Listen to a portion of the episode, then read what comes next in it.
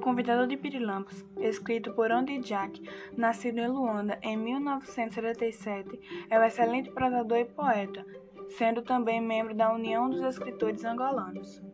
O livro narra a história de um menino que tem medo do escuro e gosta de cientizar e, tal como cientista verdadeiro, inventa objetos para conversar com os pirilampos.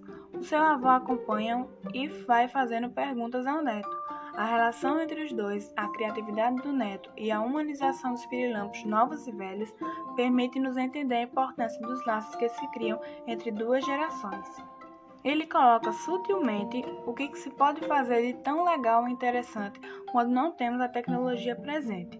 Este livro é inspirado na temática de histórias sem luz elétrica com ilustrações feitas no Jogo de Sombras em um fundo negro por Antônio José Gonçalves, com o objetivo de representar a noite e a floresta escura, o convidador de Pirilampos tem disfarçadamente uma relação entre humanos e a natureza, os laços familiares, a criatividade e alguns dos medos associados à infância.